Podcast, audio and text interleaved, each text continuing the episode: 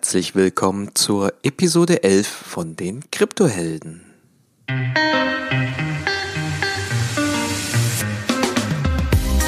In der heutigen Episode spreche ich mit Professor Dr. Nils Urbach über die Potenziale und Herausforderungen der Blockchain. Er verrät uns konkrete Anwendungsbeispiele, an denen er aktuell forscht. Viel Spaß wünschen dir deine Gastgeber Ono Akpolat und Hunk Tio. Herzlich willkommen, liebe Kryptohelden. Heute eine neue Episode mit Professor Dr. Nils Urbach. Nils, schön, dass du da bist. Ja, Hung, hallo, freut mich. Ja, freue mich auf das Gespräch. Nils, wir haben heute ein spannendes Thema vor uns. Kurz ein, zwei Sätze zu Nils Urbach. Professor Dr. Nils Urbach ist Inhaber der Professur für Wirtschaftsinformatik und strategisches IT-Management an der Universität Bayreuth. Zudem ist er stellvertretender wissenschaftlicher Leiter am Kernkompetenzzentrum Finanz- und Informationsmanagement und der Projektgruppe Wirtschaftsinformatik des Fraunhofer Institutes für angewandte Informationstechnik. Nils, dein Forschungsfeld sind Innovationen. Du forschst mit deinen Teams aktiv an den Chancen, Risiken und Anwendungsmöglichkeiten der Blockchain. Also ich finde es gerade in der jetzigen frühen Phase super spannend mit dir die Möglichkeit zu haben, so einen akademischen oder beziehungsweise wissenschaftlichen Blick auf dieses Thema zu werfen.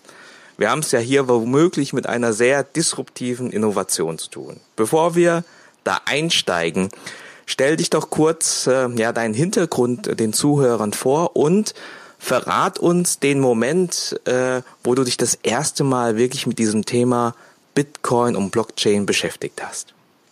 Mhm.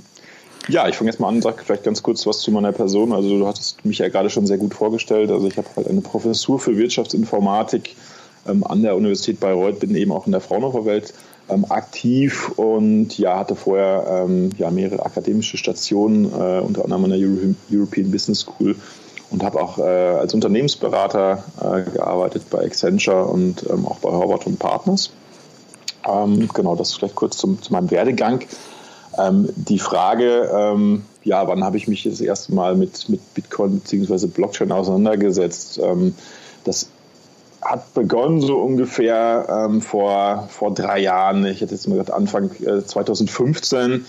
Ähm, da habe ich so die ersten öffentlichen Auseinandersetzungen, damals vor allem mit Bitcoin in der, in der öffentlichen ähm, Presse ähm, wahrgenommen. Vielleicht gab es sie auch schon viel früher, aber da bin ich darauf aufmerksam ähm, geworden. Und dieser Zeitpunkt ist ja aus heutiger Sicht auch, auch, ja durchaus erstmal interessant, ja, weil das Thema ähm, äh, oder es ist interessant, dass das Thema eigentlich eher so spät erst Aufmerksamkeit erlangt hat, weil Bitcoin mhm. existiert ja immerhin bereits schon, ähm, schon seit 2009, also schon, äh, schon äh, etwa neun Jahre.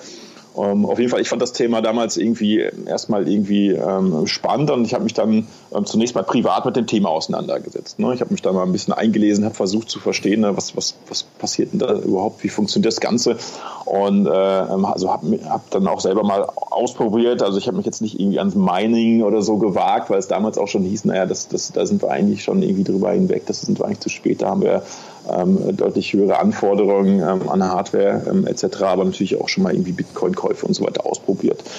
Und ähm, dann haben wir dann aber auch relativ schnell, äh, habe ich mit meiner Gruppe in Bayreuth auch gemerkt, naja, das ist äh, durchaus ein interessantes Thema, da sollten wir mal ein bisschen tiefer ähm, eintauchen und das haben wir dann auch relativ schnell gemacht und haben ähm, auch eigentlich nur vergleichsweise kurze Zeit später ähm, auch ein, ein Blockchain-Labor ähm, bei uns ähm, an der Universität Bayreuth im Fraunhofer Kontext ähm, gegründet und ja, sind dann halt da auch sehr schnell sehr tief eingestiegen und haben dann auch relativ schnell gemerkt, ähm, naja, dass, dass, ähm, ähm dass gerade die dahinterliegende Blockchain-Technologie ja durchaus äh, sehr, sehr interessant ist und auch da gemerkt, dass vielleicht die interessanteren Anwendungsfälle auch deutlich über, über die äh, von Kryptowährungen hinausgehen und äh, vielleicht auch in anderen Bereichen oder sehr wahrscheinlich sogar in anderen Bereichen liegen. Ich glaube, das, was du erzählst, so, so geht es vielen. Ne? Man hat den Begriff Bitcoin schon wirklich früh gehört. Ich denke da immer noch an die Bilder der der Bundestagswahl mit der Piratenpartei und so weiter und da hat man oft dieses Bitcoin-Zeichen öfters gesehen, aber man hat das nicht wirklich als ein Thema äh, ein interessantes Thema äh, irgendwie entdeckt, wo man, wo man, äh, wo man sich tiefer miteinander beschäftigt, auseinandersetzt. Was, was war denn das, was dich so privat wo du dich äh, damit auseinandergesetzt hast, irgendwie fasziniert hat an diesem Thema? Wo hast, mhm. Was war das Thema, wo du gesagt hast, oi, nee, da, da, da schließe ich mich mal ein und, und studiere das jetzt mal? Ja, ich glaube, dass also gerade am Bitcoin-Beispiel, das ist also das das ja, was die Bitcoin ausmacht. Also das ist ja schon sehr interessant, dass wir es irgendwie hinbekommen, eine Art äh, Währungssystem ähm, ja, zu, zu haben, die ohne eben einen, einen zentralen Mittelsmann, ohne einen Intermediär, ohne eine zentrale ähm, äh, Partei ähm, irgendwie ähm, auskommt. Ja? Also dass wir dadurch jetzt in der Lage sind, Werte über das Internet ähm, oder über ein Netzwerk vielleicht mal allgemeiner austauschen zu können. Ja, das hat jetzt, wenn wir, wenn wir an Informationen denken, hat das seit der Erfindung des äh, World Wide Webs ja schon, schon seit langem sehr, sehr gut ähm, funktioniert. Das war ja immer dann oder ist nach wie vor eigentlich immer dann besonders problematisch, wenn wir werthaltige Informationen äh, übertragen. Ja, das war natürlich auch so das, das große Problem äh, damals bei den Peer-to-Peer-Netzwerken, wenn es um, über, äh, um die Übertragung von, von Musikdateien ähm, beispielsweise ähm, ähm, ging. Ja, das hat man dann irgendwie nicht so richtig in den Griff bekommen, hat man jetzt anders gelöst. Ähm, aber bei Geld ähm, sind wir da ja irgendwie ähm, ähm, noch nicht so weit gewesen. Ja, und mit Bitcoin scheint das jetzt irgendwie möglich zu sein. Und, und das fand ich jetzt erstmal faszinierend. Und faszinierend war für mich jetzt auch, äh, auch die Tatsache, dass ein solches, ein, ein, verrücktes System, muss man ja schon fast sagen, wie Bitcoin dann auch funktioniert. Ja, hätte mir, als ich Bitcoin jetzt noch nicht kannte, jemand erzählt, ja, wie die Bitcoin-Idee ist und hätte mir, hätte mir gesagt, ja, das wird, möchte jetzt angehen da hätte ich gesagt, ja, kannst du probieren, aber warum sollten die Leute da jetzt irgendwas investieren? Ja, ähm, Wenngleich, meine, wir sehen ja auch andere Beispiele, wenn ich mir jetzt irgendwie Wikipedia angucke und mir hätte, bevor es Wikipedia äh, gab, jemand gesagt, er macht sowas wie Wikipedia, hätte ich auch gesagt, naja, irgendwie klingt cool, nett, aber warum soll das funktionieren? Aber offensichtlich funktioniert es ja. Ne?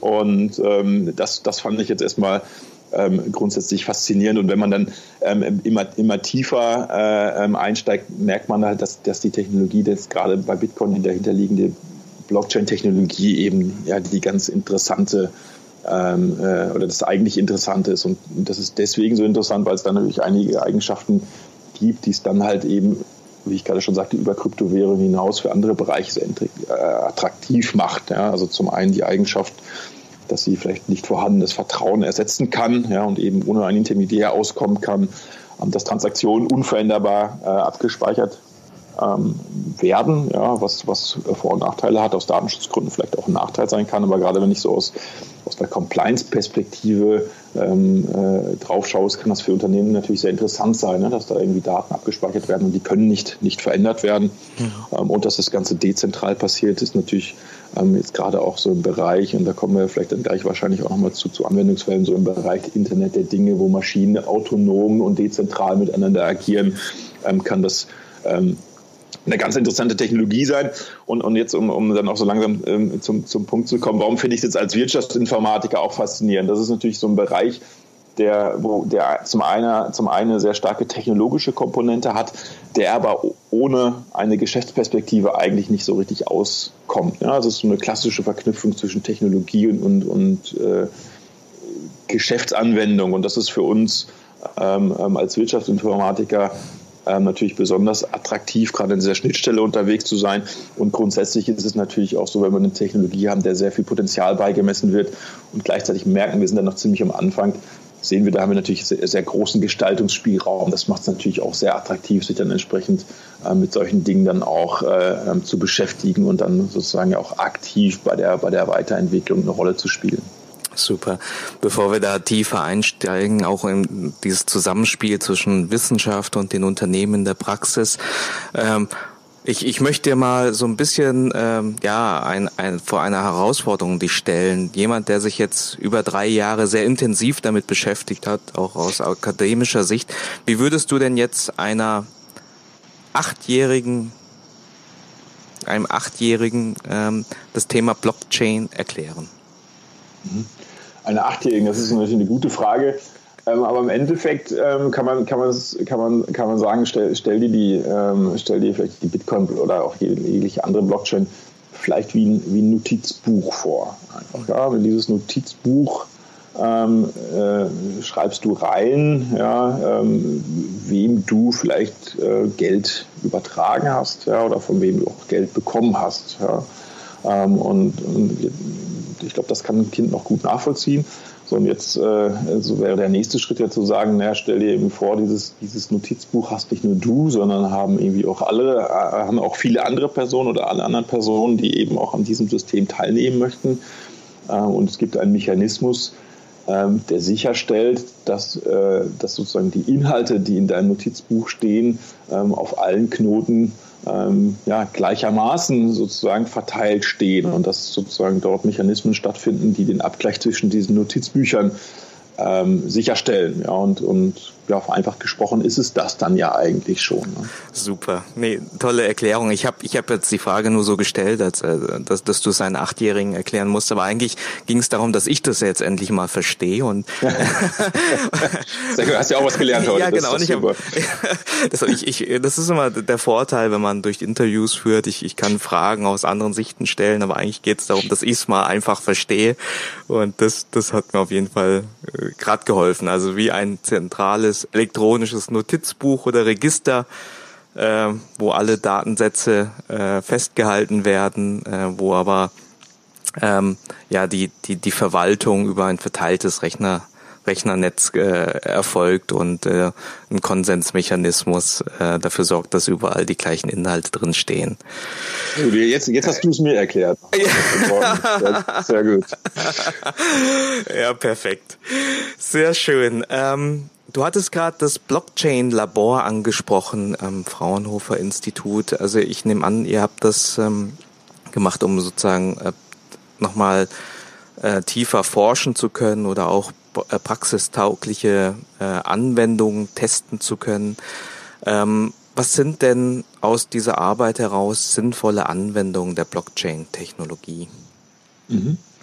Ähm, also grundsätzlich kann man natürlich schon sagen, mit, mit den Kryptowährungen und, und Bitcoin und so weiter äh, sehen wir ja schon auch durchaus sinnvolle Anwendungen. Ne? Die, die sind bekannt, die funktionieren ja auch überraschend gut. Ja? Ob es jetzt wirklich Währungen sind oder auch als solche verwendet werden, ja nicht so richtig. Ne? Also die wenigsten Leute, wahrscheinlich niemand setzt ernsthaft Bitcoin ein, um, um zu bezahlen, ja, weil es auch dafür äh, vom, vom Wert her sehr, viel zu volatil ist. Ne? Also der Kurs ändert sich ja ändert sich ja auch jetzt gerade wieder ständig, ja, durchaus signifikant. Ähm, so dass es momentan ja dann vielleicht eher eine, eine, fast eine Asset-Klasse oder zumindest eine Wertaufbewahrungsfunktion einnimmt, so wie wir es ähm, wie, wie wir es vielleicht in früheren Zeiten halt irgendwie bei Gold oder so auch mhm. gesehen haben. Ähm, vielleicht wird es auch noch genutzt, um, um, um Geld über Ländergrenzen hinweg äh, ähm, zu transferieren, aber nicht wirklich äh, ähm, nicht wirklich für Bezahlung. Ja. Und, und, deswegen, also das ist sicherlich schon ein sehr, sehr sinnvoller Anwendungsfall. Und es, wir, wir, diskutieren Anwendungsfälle ähm, ja auch in, sehr, sehr breit in ganz anderen Bereichen. Und, und ähm, die Frage ist, was sind also die, was sind also die wichtigsten, also wo, was ich oder was auch viel diskutiert wird und ich auch eigentlich für einen sehr, sehr guten Anwendungsfall äh, sehe, ist so im Bereich der Logistik, ja, wenn, wenn es beispielsweise um Transparenz äh, von Warenketten geht. Ja, mhm. Zum Beispiel, da haben wir auch mal einen Typ gebaut, wo man ähm, irgendwie äh, sich vorstellen kann, dass irgendwelche Lebensmittel transportiert werden und da ist wichtig, dass eine Kühlkette nicht unterbrochen wird. Ja, da wäre es jetzt beispielsweise denkbar, ja, dass bei, bei, so einer, bei, so einer, Lieferung ständig die Temperatur gemessen wird ähm, und in regelmäßigen Abständen die Temperatur ähm, auch in eine Blockchain geschrieben wird oder zumindest dann in die Blockchain geschrieben wird, ähm, wenn vielleicht eine Temperatur unterschritten wurde. Ja, das hat man dann entsprechend transparent ähm, sozusagen erfasst und kann es auch nachträglich nicht verändern. Ja, dass man ähm, genau da eben eine hohe Transparenz in der Warenkette schafft. Ähm, man könnte es auch für einen Plagiatsschutz einsetzen. Da diskutieren wir auch mit Unternehmen drüber, die das Problem haben. Ja, sie, sie wissen halt nicht so genau, wo kommen ihre Zulieferteile her. Sind das Originalteile oder sind das irgendwelche ähm, Fälschungen, ähm, woher auch immer. Ähm, und dass man dort einfach ja, sozusagen irgendwie verfolgt, ja, die Teile verfolgt und, und, sozusagen die, die Kontaktpunkte, die es irgendwo gibt, dann entsprechend in der Blockchain ähm, ähm, in die Blockchain schreibt. Das ist so ein Bereich.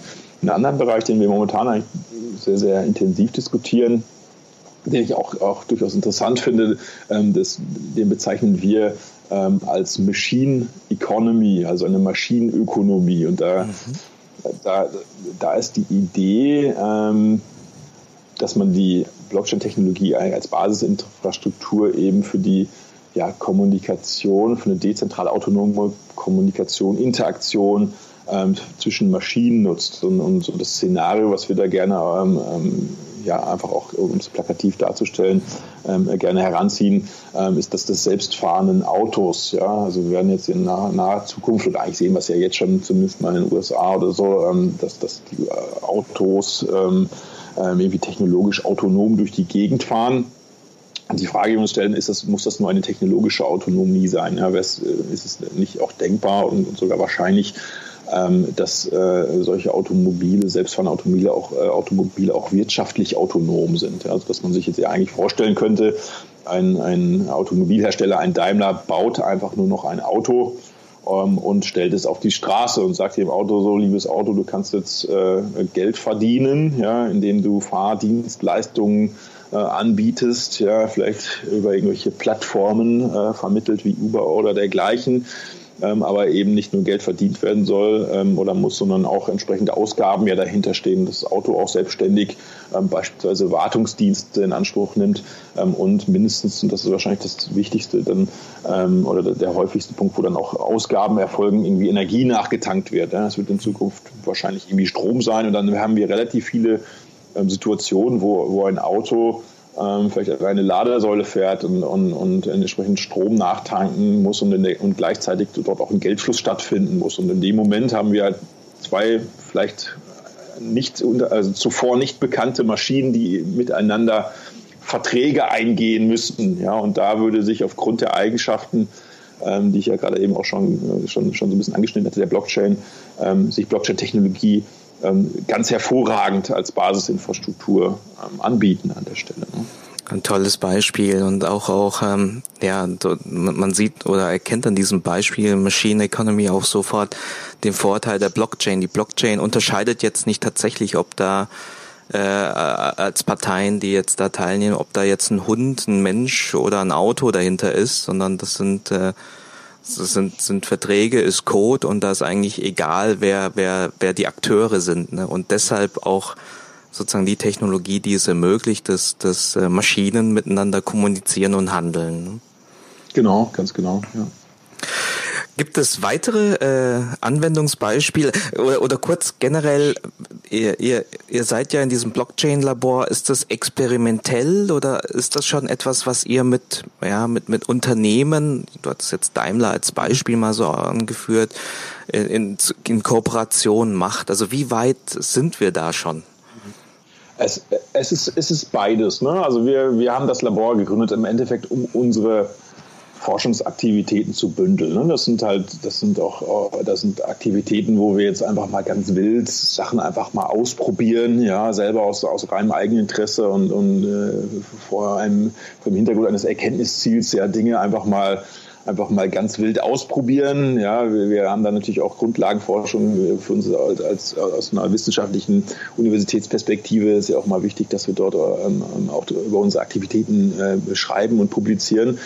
Und gerade aber jetzt aus diesem Fraunhofer-Gedanken ähm, ähm, heraus arbeiten wir da auch sehr, sehr intensiv ähm, dann auch mit Unternehmen ähm, ähm zusammen. Und da ähm, kommen am Ende jetzt nicht notwendigerweise jetzt schon äh, Produktivanwendungen heraus, ja, wo man sagt, naja, die schalte ich jetzt scharf und, und, und dann machen wir das jetzt. Also so weit sind wir an der Stelle noch nicht und das ist auch gar nicht unser Anspruch. aber wir arbeiten schon auch ähm, durch, durchaus intensiv an, an prototypischen Umsetzungen ähm, von, von ähm, ja, in gewissen Anwendungsgebieten. Und da kann ich gerne auch ein paar, ein paar nennen, äh, mhm. die wir jetzt so in den letzten Monaten durchgeführt haben. Ähm, ähm ein Anwendungsfall war beispielsweise ähm, lag in der, in der Handelsfinanzierung, in der internationalen Handelsfinanzierung bei, ähm, bei einer norddeutschen Landesbank. Und dort äh, ging, es, ging es um den äh, Bereich der sogenannten Dokumentenakkreditive. Ähm, ich kann auch kurz erklären, was, wieso das Szenario da ist. Ähm, also es geht bei, wenn, wenn, wenn sozusagen zwei Akteure Handel miteinander betreiben, haben wir irgendwie einen Importeur und einen Exporteur die vertrauen sich nicht notwendigerweise nicht maximal. Ja? Vielleicht mhm. sind sie auch oftmals ja in unterschiedlichen Ländern beheimatet und der Importeur sagt jetzt, naja, ähm, möchte jetzt da ungern in Vorkasse äh, treten, ja, äh, möchte dann bezahlen, wenn die Ware da ist. Ja, gleichzeitig möchte der Exporteur aber äh, nicht die Ware verschicken und, und, eine Rechnung stellen und warten, bis das Geld da ist. Ja, die, die, die vertrauen sich halt nicht so richtig. Ja. Und was wird dann gemacht? Da werden da werden äh, Banken zwischengeschaltet, ja, also meistens auch nicht nur eine, sondern zwei Banken, weil unterschiedliche Länder und diese Banken trauen untereinander dann zumindest mal mehr ähm, als die beiden äh, ähm, Akteure, Importeur und Exporteur tun ähm, würden. Ja, und dann wird halt, ähm, obwohl es ja ein vergleichsweise einfacher Prozess am Ende des Tages ist, ja, A liefert Ware an B und B äh, gibt Geld an A, ist der Prozess sehr, sehr aufwendig. Ja, da, da, das, der ist ultra ineffizient sehr manuell, sehr papierbasiert, ähm, sodass die Abwicklung der, der Papiere und der, der Bezahlvorgänge eigentlich deutlich aufwendiger ist als die eigentliche Warenlieferung. Und da war die Idee, naja, vielleicht hilft da eine Blockchain-Lösung weiter. Und da haben wir eine, eine entsprechende Lösung aufgesetzt, ähm, die dann einige der Probleme ähm, lösen konnten. Ja, Im Ergebnis war dann, kam dann ich mal, eine sehr effiziente Workflow-Lösung äh, raus mit, mit, einer hohen Compliance, auch alles mit einer sehr hohen Transparenz. Ähm, das war am Ende des Tages wahrscheinlich aber trotzdem auch noch nicht die maximal innovativste Lösung, weil auch dann, äh, wenn man noch, noch weiter darüber hinaus äh, nachdenkt, ähm, würde mit Blockchain wahrscheinlich auch eine gute Lösung funktionieren, die vielleicht auch sogar ganz ohne Banken ähm, auskommt. Ja, das war in dem, in dem Projekt jetzt nicht, nicht das Ziel. Also die Banken waren weiterhin. Äh, die waren weiter Teil des Prozesses, ja. Also war ja auch ein Projekt durch eine Bank beauftragt, ja. Ähm, aber sozusagen die, die, die eigentlich destruktive Lösung wäre eigentlich diesen Prozess dann ähm, vielleicht ganz ohne Banken, zumindest in dieser Intermediärsfunktion äh, ähm, äh, zu, zu, zu schaffen. Ja. Also wir haben dann auch, wir haben das ein bisschen weiter gedacht und sind dann schon auch zum Schluss gekommen, naja, für diese, für diese reine vertrauensersetzende äh, oder für Vertrauensfunktion brauchen wir die Banken nicht mehr. Wir brauchen sie an anderer Stelle nach wie vor, ne, zum Kredite geben beispielsweise ähm, oder auch, auch äh, ähm, ja, irgendwelche Finanzierung abzuwickeln, aber nicht für diese, diese, diese Trustee-Funktion. Ist das, ist das, wenn ich da noch eine, eine Frage stellen darf, ist das so ein, so ein typisches Muster, was du siehst, dass ähm, man eigentlich so ähm, sag mal, jetzt nicht, nicht revolutionär die Blockchain erstmal einsetzt äh, und Intermediäre äh, sozusagen rausnimmt aus dem Spiel, sondern eher erstmal im ersten Schritt ähm, die Technologie nutzt, äh, um, um bestehende Prozesse irgendwie effizienter zu gestalten, das einfach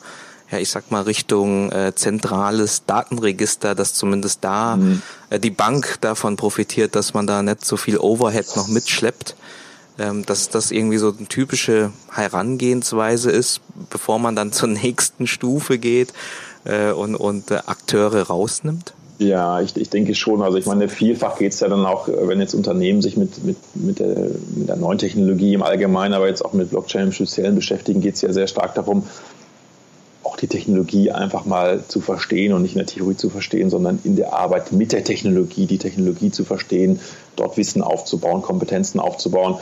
Und das funktioniert natürlich immer dann besonders gut, wenn wir schon, wenn wir sozusagen einen, einen bestehenden Prozess nehmen äh, und, und den zumindest mal ähnlich, so wie er jetzt abläuft, äh, mit einer neuen Technologie abbildet. Ich glaube, dass das hilft sozusagen für einen ersten Schritt. Ja. Ähm, ähm, ich glaube, das ist so die Motivation.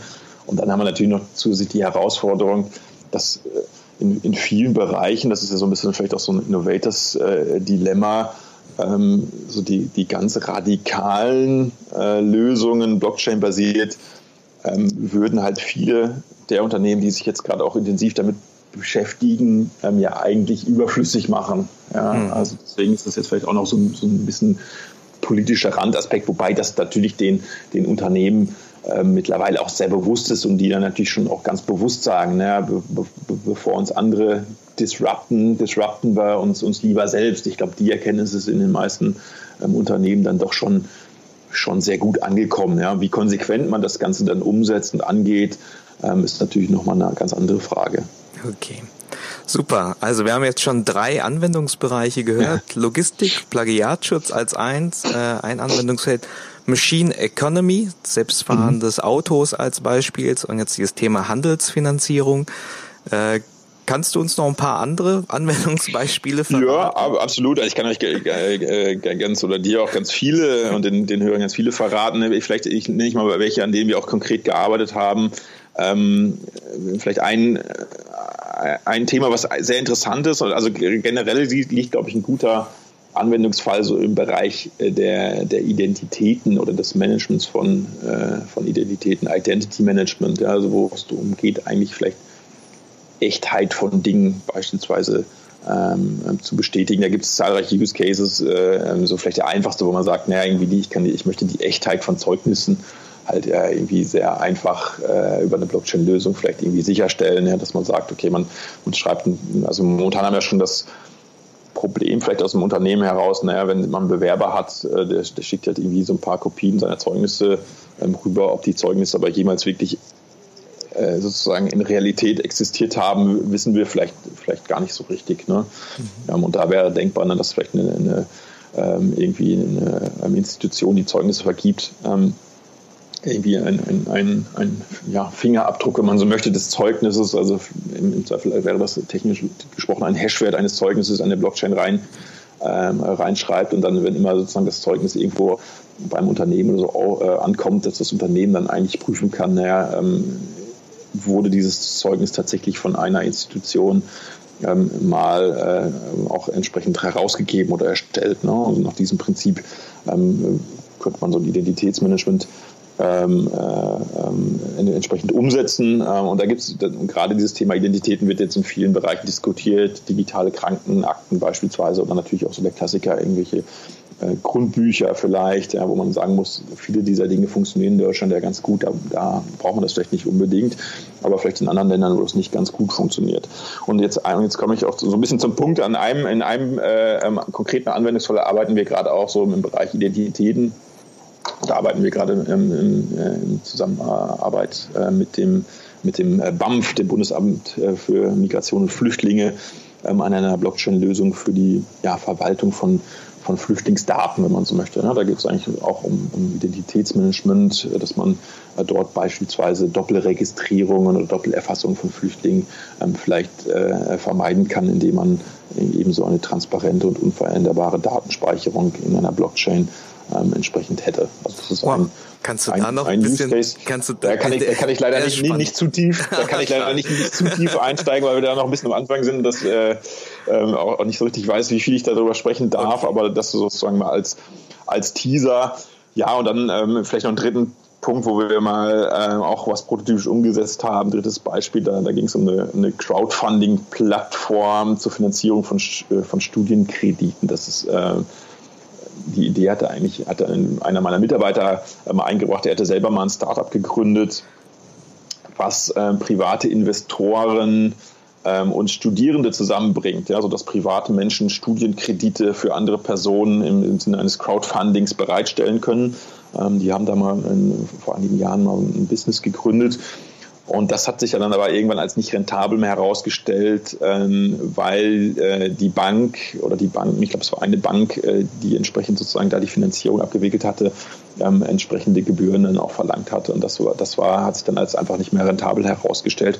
Und da war die Idee zu sagen, naja, vielleicht können wir auch da diese, diese Finanzierungsfunktion der Bank ähm, vielleicht durch eine Smart Contract äh, Lösung, also eine Blockchain-basierte Lösung, ähm, irgendwie ersetzen. Das haben wir immer prototypisch äh, umgesetzt. Das funktioniert grundsätzlich auch, ist jetzt nicht äh, produktiv, also ist nicht über den Prototypstarten hinaus, aber wenn man das einsetzen würde, zumindest in der Theorie, würde dann der entsprechende Business Case ähm, äh, wieder stimmen. Ja, da haben wir aber natürlich dann auch gleich, gleichzeitig wieder, wieder andere Probleme, dass wir, wenn wir Kryptowährung verwenden würden, ähm, dort natürlich auch mit Währungsschwankungen umgehen müssen und so weiter.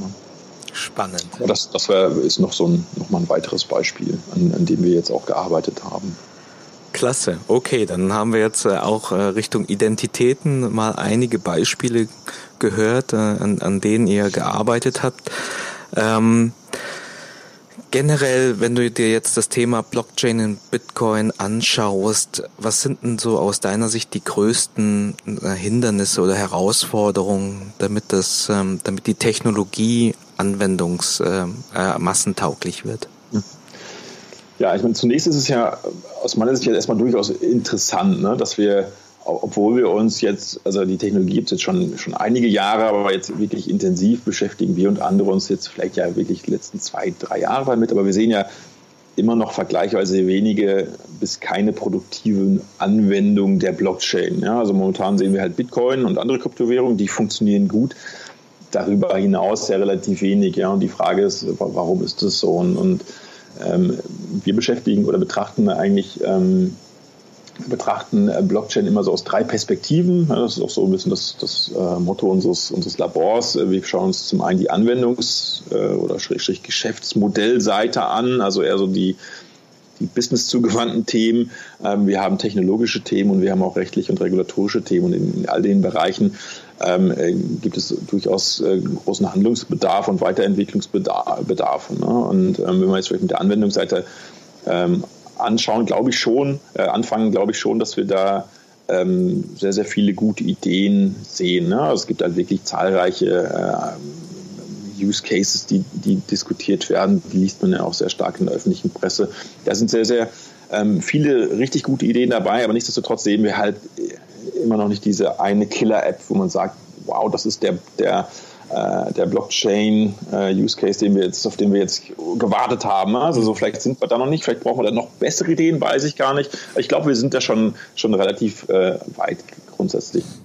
Ähm, oftmals, das, das äh, erkennen wir auch in der eigenen Arbeit, wenn wir, wenn wir solche Anwendungsfälle diskutieren, haben wir oftmals immer ein großes Problem ähm, an der Schnittstelle ähm, zwischen digitaler und Realwelt. Ja, das wird mhm. so in der Blockchain-Sprache gerne auch als Orakel oder Oracle bezeichnet, weil wir, wir haben eine Technologie, ähm, ja, die Dinge unveränderbar, sicher und so weiter abspeichern kann. Aber die, die Frage am Ende des Tages ist immer, stehen da auch die richtigen ähm, äh, die richtigen Dinge drin. Ja? Ähm, und, und da gibt es halt mehrere Beispiele. Also ich jetzt ja gerade auch, auch, schon, auch schon gesagt, ähm, also gerade diese für diese schwierige Schnittstelle zwischen digitaler und Realwelt. Wir sehen sehr viele Use Cases, die würden immer dann besonders gut funktionieren, ähm, wenn die Akteure dann ausschließlich nur noch mit Kryptowährung bezahlen würden. Ja, das tun sie aber halt nicht, weil die einfach viel zu, viel zu volatil sind. Ja, das ist vielleicht auch ein Grund, warum es aus meiner Sicht auch durchaus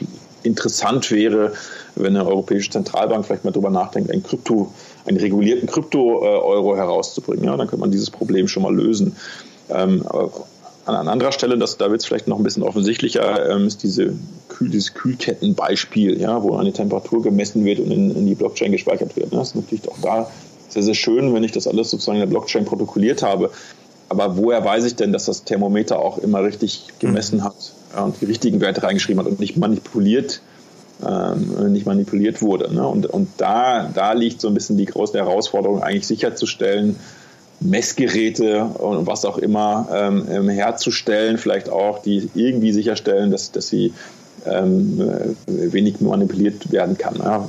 In vielen Bereichen wird es auch einfach dazu kommen, dass man einfach äh, auf verschiedene Arten und Weisen das gleiche, die gleiche Sache misst ähm, und, und, oder, über Sensoren und, und was auch immer und entsprechend dann diese Werte in die, äh, in die Blockchain dann schreiben wird. Also da ist eine gewisse Herausforderung da auf der Anwendungsseite. Ähm, ich glaube, wo wir wo viel zu tun ist, ähm, ist im Bereich der Technologie. Da passiert auch gerade unheimlich viel. Es ist ein sehr, sehr dynamisches ähm, äh, Umfeld, in dem wir uns da bewegen. Wenn wir uns jetzt aber die sehr etablierten Technologien oder Basistechnologien angucken, wie ein Bitcoin oder auch ein Ethereum-Blockchain, dann sehen wir doch, also vor allem bei einer Bitcoin ist es sehr offensichtlich, die ist halt vergleichsweise wenig skalierbar. wenn jetzt auf einmal äh, sich dreimal so viele Bitcoin-User äh, irgendwelche Bitcoin-Transaktionen durchführen würden, dann, dann kommt man doch da sehr schnell ähm, an, an, an die Grenzen. Ähm, heißt, dass, dass die Verarbeitung von Transaktionen ähm, vergleichsweise langsam ist. Also man sieht sehr häufig den Vergleich zwischen einer der, der Anzahl der Transaktionen, die bei Bitcoin pro Sekunde ähm, möglich sind im Vergleich zu ähm, beispielsweise, einer, äh, beispielsweise eines Visa-Kartensystems. Äh, da ist, ich glaube, das Visa-System um, um ein, ein zigfaches ähm, schneller. Ne? Also da, also so Skalierbarkeit, Performance ist, glaube ich, ein großes Thema. Ähm, wenn wir uns jetzt natürlich so die etablierten oder vielleicht das etablierte Konsensverfahren oder den Konsensmechanismus Proof of Work anschauen, äh, wo halt irgendwelche mathematischen Rätsel mit hoher Rechenintensität gelöst werden können, muss man halt ganz klar sagen, dass der damit verbundene Energieverbrauch weder ökonomisch noch ökologisch eigentlich irgendwie vertretbar ist. Und das ist ja auch die Frage, jetzt haben wir irgendwie eine moderne Technologie und, und, und die verbraucht so viel Strom wie eine, äh, wie eine Großstadt. Ja, da, da läuft ja irgend, irgendwie was schief. Ne? Und, und ich glaube, da, da, da gibt es auch Alternativen, da passiert sehr, sehr viel, aber da, da gibt es dann entsprechend auch noch einige, eine, einige Probleme zu lösen und, und, und das nimmt gerade an Fahrt auf und wird auch weiter an Fahrt aufnehmen. Und es gibt auch noch, noch viele andere Themen. Und der dritte Bereich, ähm, da bin ich jetzt natürlich am, der, am, wenigsten der Experte so im Bereich rechtliche, äh, rechtliche und regulatorische Fragestellungen. Ähm, da beschäftigen sich die, äh, die Juristen sehr intensiv damit. Ähm, da gibt es also ich sage jetzt mal fast als Laie, äh, Themen wie, ähm, dass, dass die Smart Contracts ja eigentlich weder smart sind, ähm, noch sind es aus juristischer Perspektive Verträge. Ja. Da ist mhm. auch die Frage, ähm, wie kann man damit entsprechend ähm, umgehen, ja, weil so ein automatisches Durchsetzen ähm, von Vertragsinhalten, was ja die eigentliche Idee ist von solchen Smart Contracts, die sind zumindest nach deutschem Recht ja so erstmal gar nicht möglich. Ja.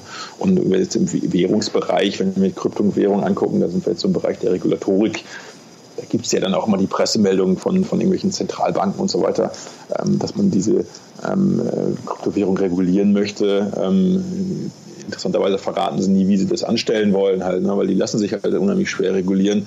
Gleichzeitig, ich hatte es eben schon angesprochen, so wenn ich mir Währungsschwankungen angucke, ähm, ist typischerweise eine, eine, eine, Geldstabilität ja immer das Ergebnis einer Regulierung. Das ist ja auch ein Grund, warum wir Währungen regulieren. Ne? Und äh, dann gibt es natürlich auch noch einige Fragen ähm, zu klären. Also um das zusammenzufassen, also es, es, es gibt halt noch einige Hindernisse, Herausforderungen, ähm, vielleicht auch, auch mehr, als man vielleicht ursprünglich gedacht hat. Also die Blockchain-Technologie wurde und wird ja nach wie vor immer noch sehr massiv gehypt, aber man findet, ich glaube, man, man erkennt jetzt gerade schon, ja, ähm, also es ist interessant und hat viel Potenzial, aber wir müssen auch noch einige Dinge äh, äh, erledigen und da passiert halt auch gerade unglaublich viel. Also ich bin da jetzt gar nicht pessimistisch oder so. Ja, genau, das wollte ich gerade fragen, wenn du jetzt, ich meine, das sind jetzt Themen, die, die aufkommen, das ist bei jeder Innovation so, du hattest jetzt gerade auch auch nochmal äh, dargestellt, gerade diese Schnittstellenthemen Richtung digital in die reale Welt oder das Schnittstellenthema sozusagen auch in die rechtliche Welt äh, sind jetzt alles Herausforderungen. Wenn du aber jetzt ähm, drauf wetten müsstest, ob die Menschheit äh, ähm, kreativ genug ist, um da Lösungen zu finden, dann äh, höre ich jetzt raus mit deinem Abschlusssatz gerade, dass du da optimistisch bist.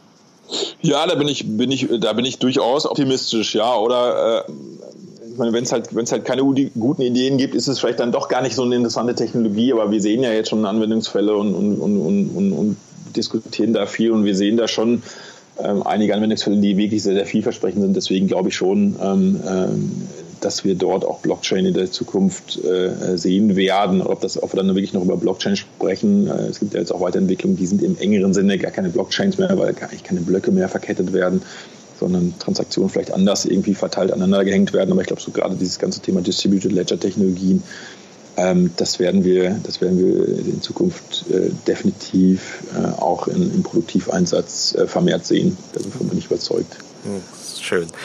Ähm, wenn du es beeinflussen könntest und, und Bitcoin, Blockchain oder beziehungsweise Distributed Ledger äh, im Allgemeinen äh, sich, sich durchsetzen wird, wie verändert es das Leben unserer Enkelkinder? Oh, wenn ich, wenn ich das wüsste, äh, dann, dann äh, müsste ich, müsste ich Hellseher sein. Dann wäre ich wahrscheinlich, wäre ich wahrscheinlich, wenn ich das könnte, jetzt schon, schon ein reicher Mann. Ich weiß auch nicht, ich weiß nicht, ob wir in dem Bereich so lange warten müssen, bis, bis wir auch wirklich unsere, unsere Kinder Nachwuchs äh, haben. Äh, das, das dauert hoffentlich noch eine ganze Weile.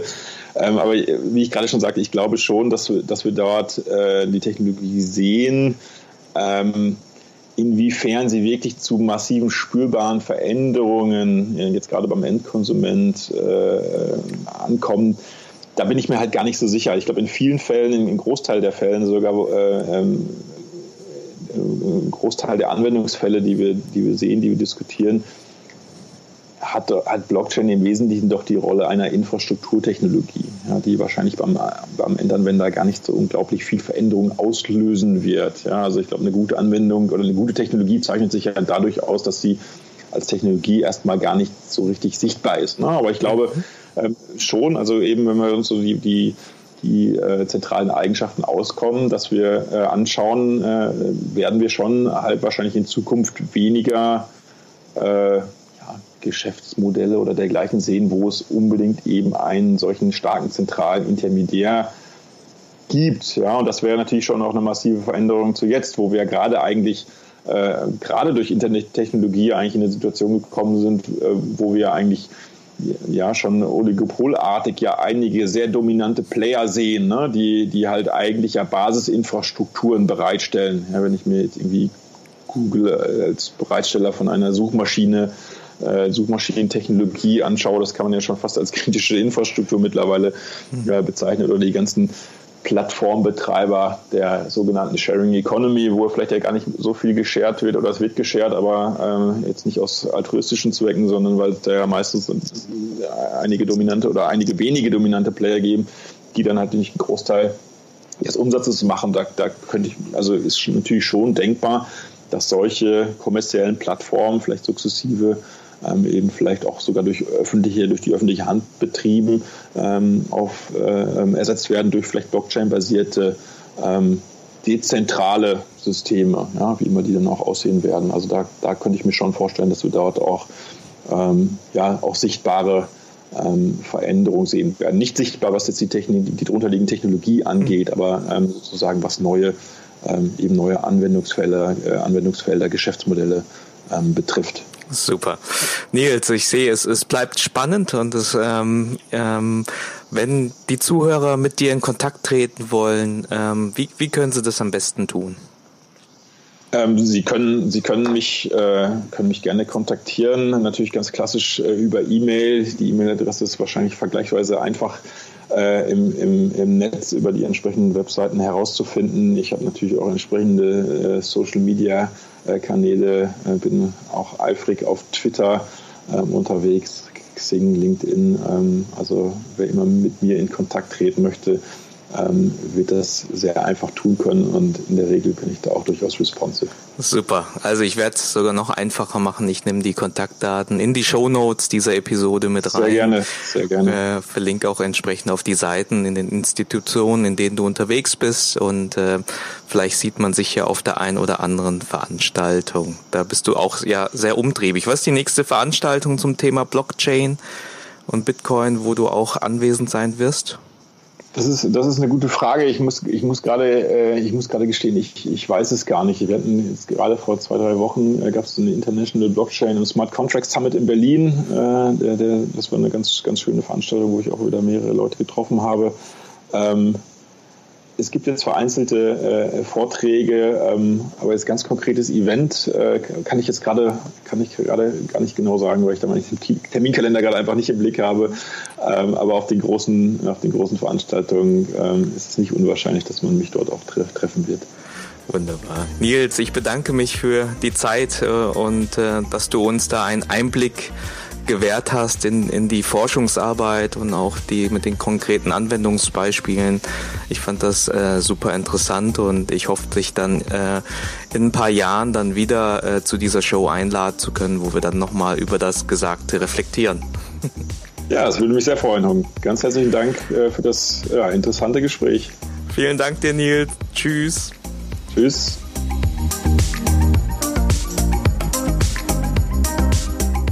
Hey, die Shownotes zu dieser Episode findet ihr unter www.kryptohelden.de slash Episode 11. Falls euch die Episode gefallen hat, tut uns den Gefallen und bewertet uns auf iTunes. Das hilft uns einfach, noch mehr Menschen zu erreichen. Zum Abschluss wieder das passende Zitat zur heutigen Episode. Theorie ist, wenn nichts klappt und jeder weiß warum. Praxis ist, wenn alles klappt und keiner weiß warum. Wir vereinen Theorie und Praxis. Nichts klappt und keiner weiß warum.